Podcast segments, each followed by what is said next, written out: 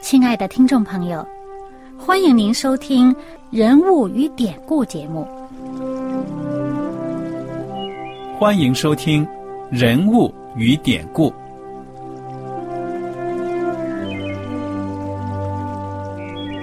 听众朋友们，当你读圣经的时候，不知道有没有过这样的想法？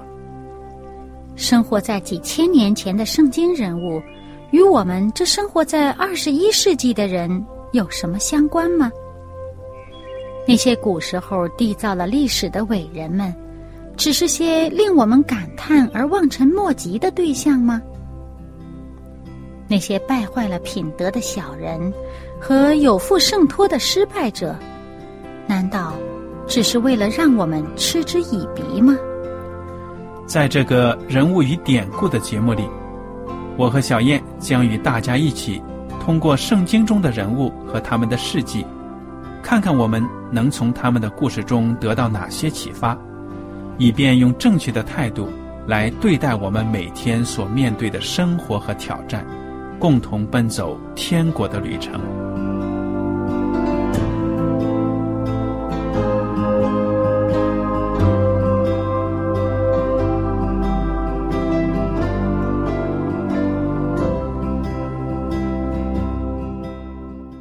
各位听众朋友们，你们好，我是艾德，我是小燕，大家好。很高兴呢，我们两个人又能跟您坐在一起呢，来研究圣经故事。我们上一讲呢。学习了这个《创世纪》的第九章前半部分了，这第九章呢就讲到了普世性的大洪水消退了，挪亚一家人呢就从这个方舟里出来了。当时他们看到天上有彩虹，当然呢这是上帝给他们立约，向他们保证呢，说将来不再用。洪水来毁灭世界了，而且告诉他们说呢，以后你们如果看到下雨，天上就会下雨之后呢，就会挂一道彩虹，用来表明这是我给你们立约的记号。我觉得这里面让我们很感触的就是说呢，上帝他的怜悯呢，还是与人同在的。那么，为什么上帝会发那么大的怒气？要把世界上绝大绝大多数的人都用洪水消灭掉呢，就是因为人太罪恶了。但是挪亚呢，敬畏上帝，就逃脱了这场灾难。而且他一出这个方舟呢，就献上洁净的牲畜和飞鸟呢，来感谢上帝的救恩。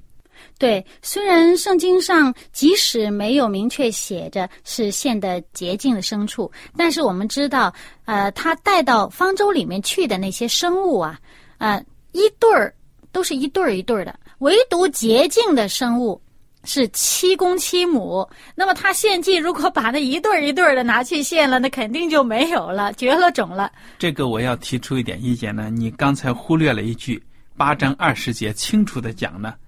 挪亚为耶和华筑了一座坛，拿各类洁净的牲畜、飞鸟献在坛上为燔祭。嗯，对。所以讲的很清楚，是洁净的牲畜、飞鸟。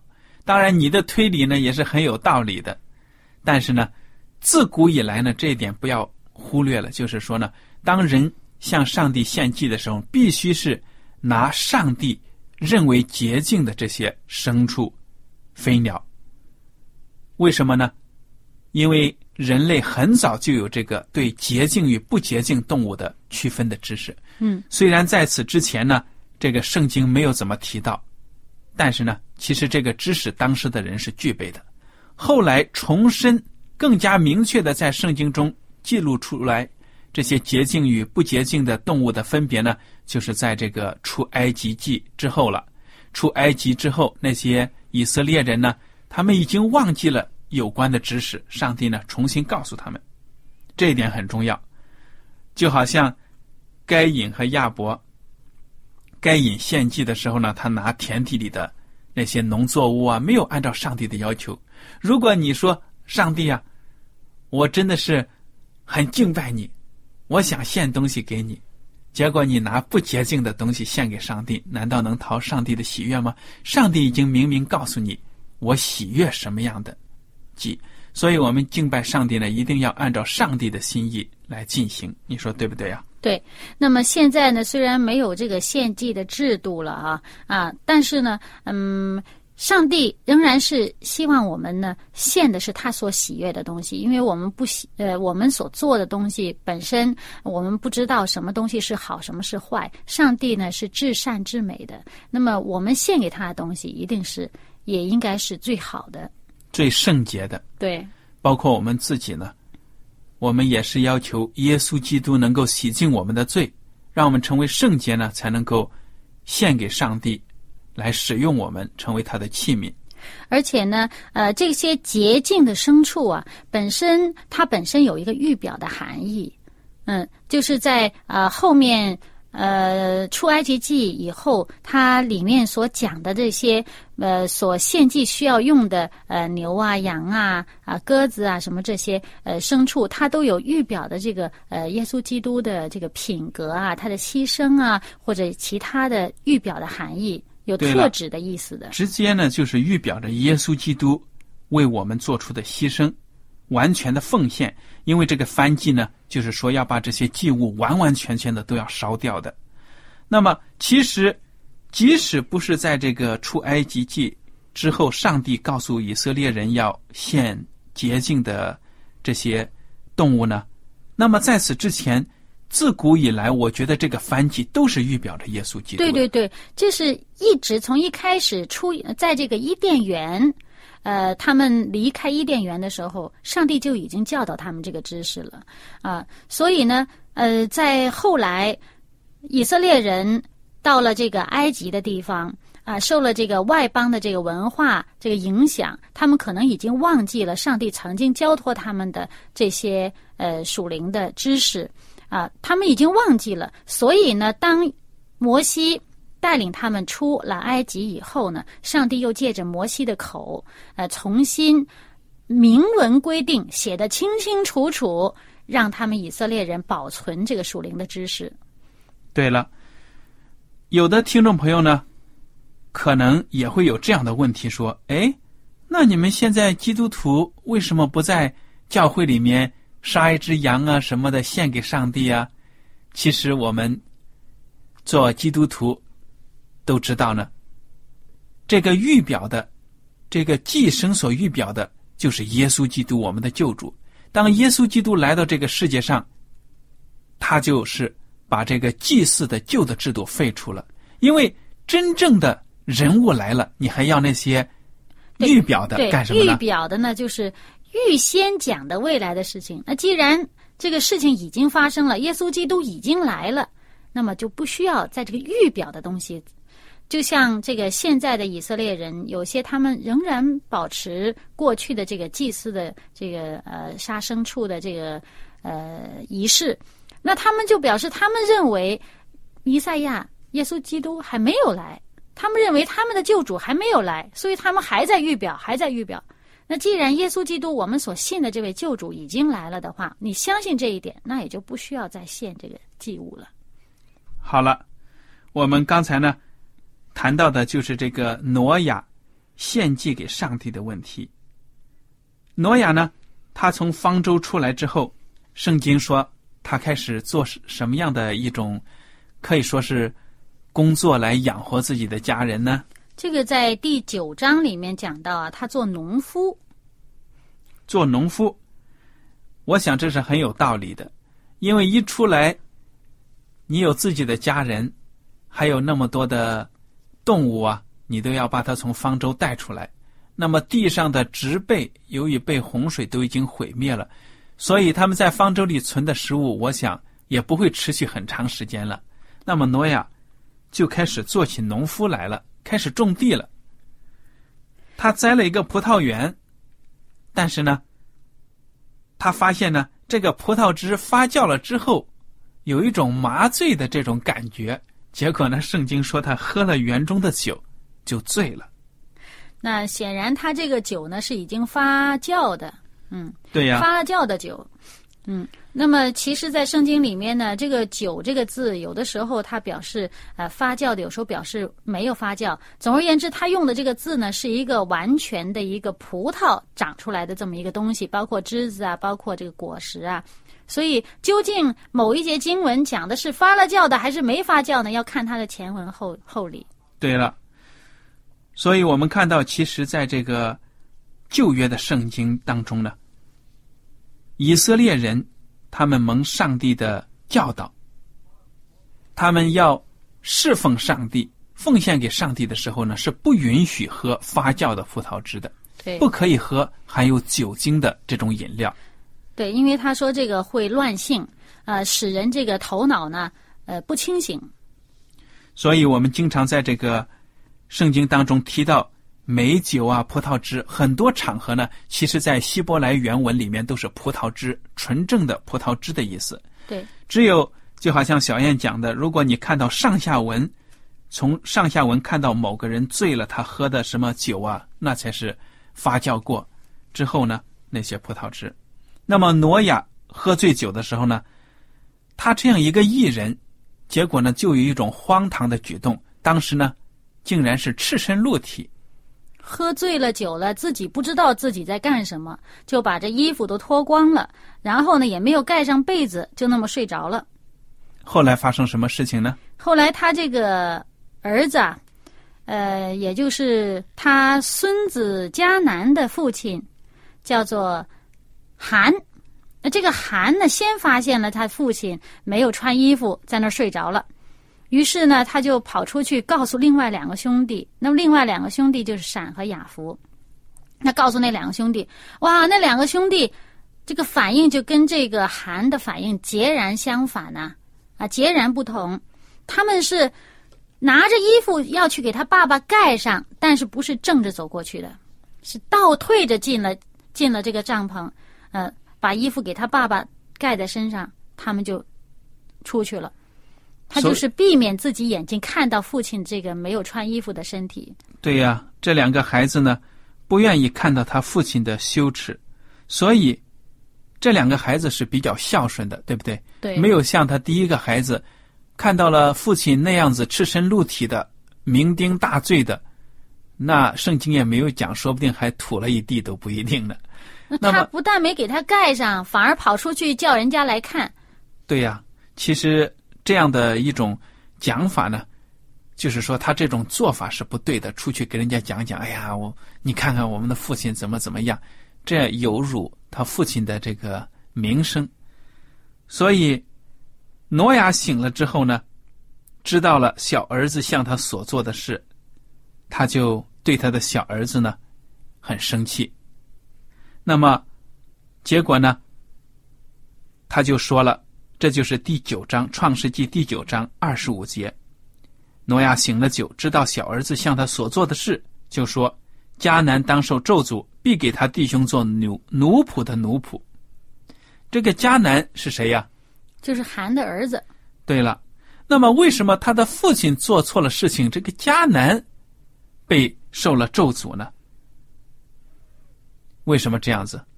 这个我就不太清楚了，但是呢，我相信呢，啊，人的这个教育啊，是会传给下一代，就是你自己对世界的这个认识、这个价值观、做人的准则会传给下一代。我相信呢，他爸爸有这样的心态，幸灾乐祸，喜欢看人家倒霉的样子，喜欢揭露别人的这个羞耻的地方呢，他这种心态很容易会传给他的下一代。我觉得很有道理。因为圣经多处呢都讲得清清楚楚，孩子有错是孩子的错，父亲有错是父亲的错，他们犯的罪呢各自犯的罪，都要自己承担。那么这样的情形呢，我觉得就是说这个孩子呢也属于那种懂事的年龄，对不对呀？对。这里呢，迦南他可以说呢，应该可能年龄还很小，但是呢。挪亚对自己的孩子，各个人品怎么样，平时的行事为人怎么样，都是很了解的。就是我们自己做父母的，天天看着自己的孩子长大，他的脾气呀什么的，我们自己也清楚。嗯，我们很容易就会发现呢，我们自己身上有什么特征、一些脾性啊，非常快的就传到了孩子的身上。所以我觉得这一点呢，也是有应该注意的，就是挪亚平时可能都观察到了韩他的这个孩子呢，有很不好的地方，可能喜欢出去，比如说煽风点火呀。讲别人的闲话呀，他可能会。这是我们的猜测啊。对呀。呃，其实呢，这个韩的儿子，我们看圣经里面记载，韩的儿子有好多个。但是呢，这个挪亚他说的这个咒诅将临到的，只是指的这个迦南，他并没有说韩的其他的儿子都这样啊。所以呢，证明这个艾德所说的是有这个道理，就是嗯，我们猜测的。嗯，有一点根据吧。对呀，还有一点就不要忘了，就是说，挪亚他毕竟是上帝的先知。对。他说这句话的时候呢，也许是在圣灵的感动之下，或者什么发出一种预言。嗯。那么实际上证明呢，他的预言是嗯正确的。对。当时这个迦南呢。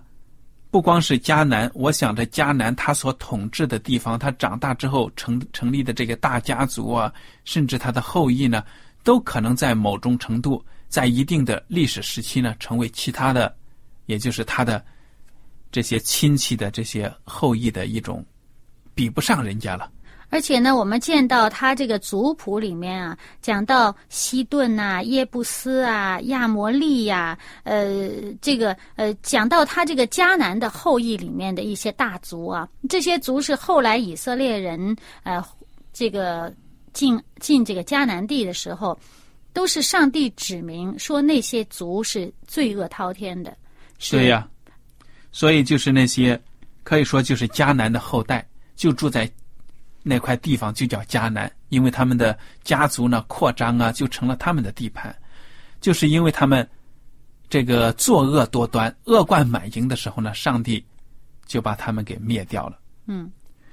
后来呢，这个紧接着这个挪亚呢，在第二十六节又说了：“耶和华闪的上帝是应当称颂的，愿迦南做闪的奴仆，愿上帝使雅福扩张。”使他住在闪的帐篷里，又愿迦南做他的奴仆，所以这个迦南作为这个韩的后代呢，真的是做了，又提到这个闪，又是雅福，都要服在人家两个大家族的下面。这个亚伯拉罕，呃，就是以色列人的祖先，就是闪的后代。那么我们看到呢，这里发生的这一件事情。一出了方舟，就有这样的一个可以说，也挺感觉到让人害臊的事情发生。你说挪亚一个艺人，怎么一出方舟，是不是感觉到在那里面？我觉得住方舟那也不是很舒服的事情，因为毕竟不见天日啊。他在里面漂流啊漂流那么长时间。然后出来了，是不是一有收获他就得意忘形了？不过我想，这个收获呀，不是刚刚出了方舟就有的，因为葡萄园要栽种一个葡萄园要花很多年的。那当然，不过我们也要想一想，也许在当初呢，那个自然环境还是比我们的好，那好的多了，可能温度也适宜，所以呢，葡萄园就长得快。不管怎么样呢，他你说他这个艺人，我们就谈谈。因为我们在节目开头的时候都提到呢，圣经中所说的一些好像是很完美的人物，其实你仔细一读呢，他们也有不完美的地方，对我们有什么启发呢？就是其实我们呢，人呢都是罪人，我们心里边都有罪性，在我们不知不觉的时候表露出来东西，有时候不觉得，但实际上呢，我们已经反映出了我们心里边的一些恶的东西呢，我们自己不知道。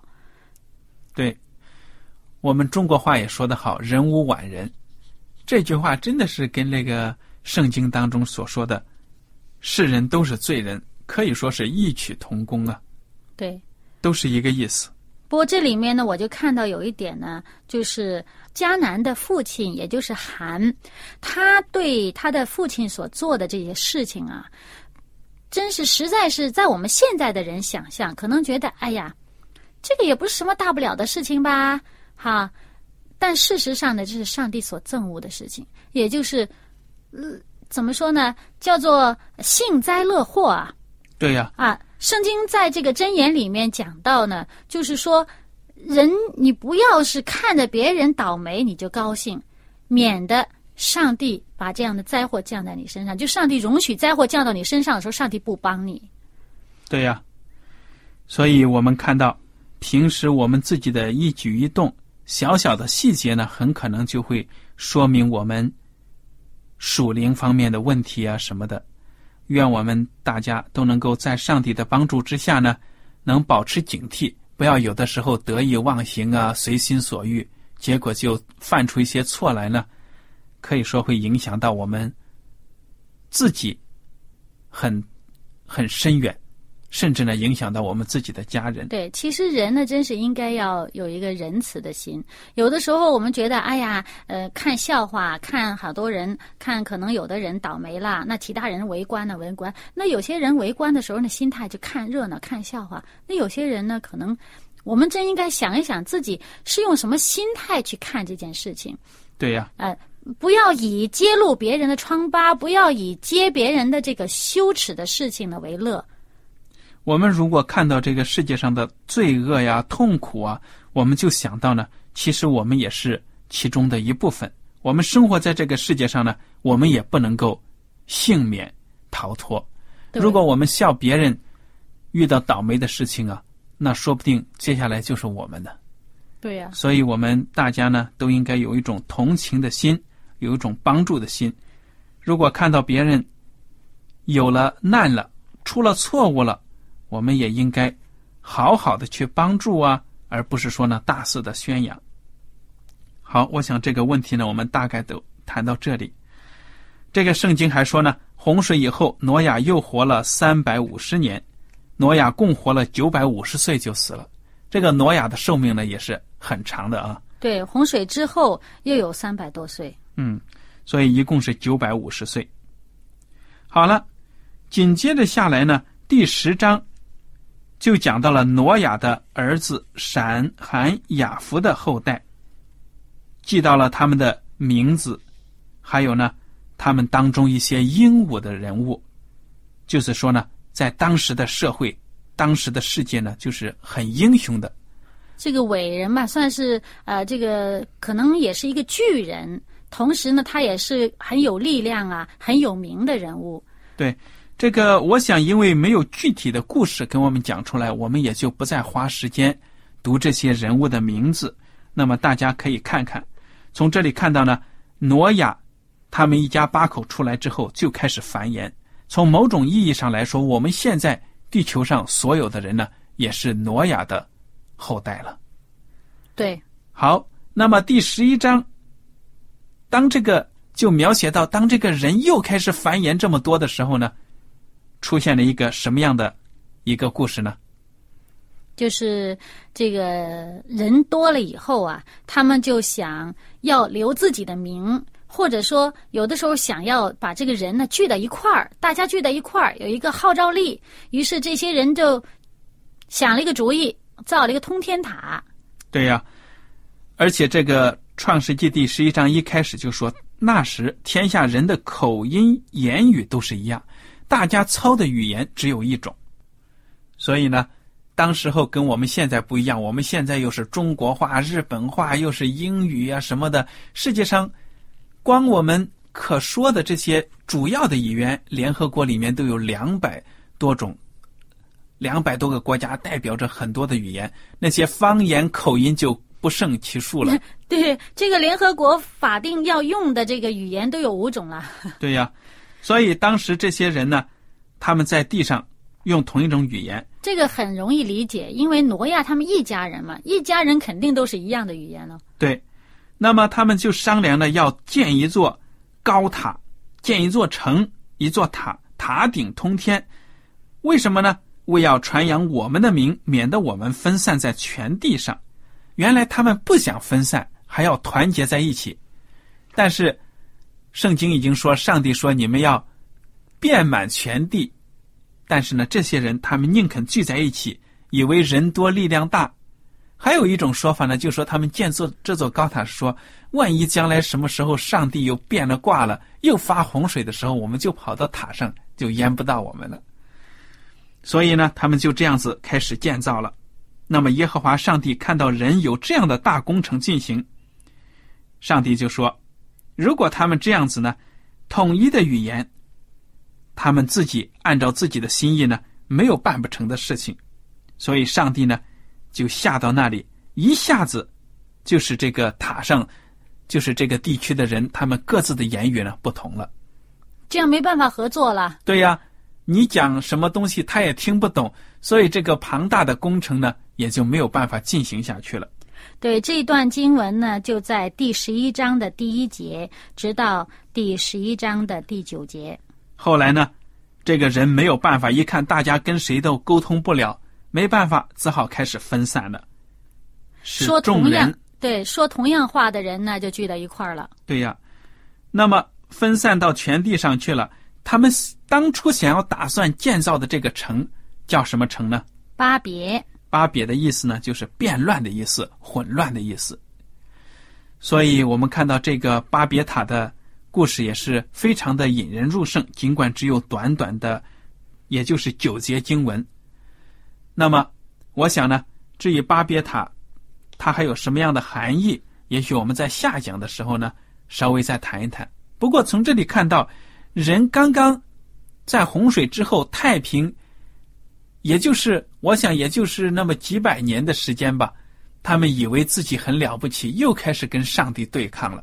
对他们不再存一个感恩的心，而是说我们要传我们自己的名。你看我人呢多伟大，我人能胜天，我的塔都能通到天上去。所以我觉得，当人一骄傲的时候呢，上帝的惩罚就临到了。有的时候，我们看到自己地球上现存的这些古迹，像埃及的金字塔呀、中国的长城啊，什么，确实是很了不起的建筑。难免呢会夸一番口，你看我们中华民族的文化，或者说你看我们埃及的这什么样子的？对啊，现在人都比赛呀，盖高楼啊，啊，谁是又亚洲第一了，谁又世界第一了？哪个房子比哪个房子高了？大家都比这个，什么都要吉尼斯世界纪录啊！我都要做第一的，就是夸我自己的名字要留下来，让别人传颂。对呀，所以我觉得这样的举动呢，也是很危险的。